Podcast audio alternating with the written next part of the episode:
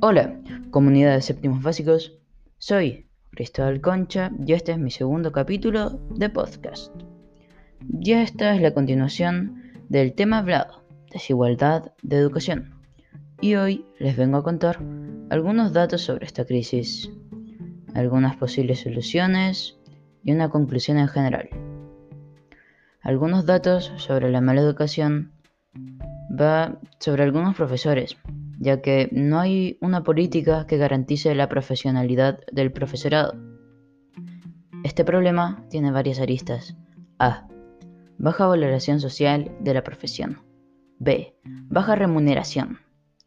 C. Organización escolar dificulta reflexión y desarrollo profesional. D. Inexistencia de incentivos para la permanencia y el desarrollo profesional permanente. También los resultados académicos y de aprendizaje deficientes. Un gran porcentaje de estudiantes no logra niveles mínimos de aprendizaje en matemáticas, un 52%, lenguaje, 33%, y ciencia, 35%. Nuestras escuelas y liceos no aportan lo que deberían al desarrollo de los ciudadanos.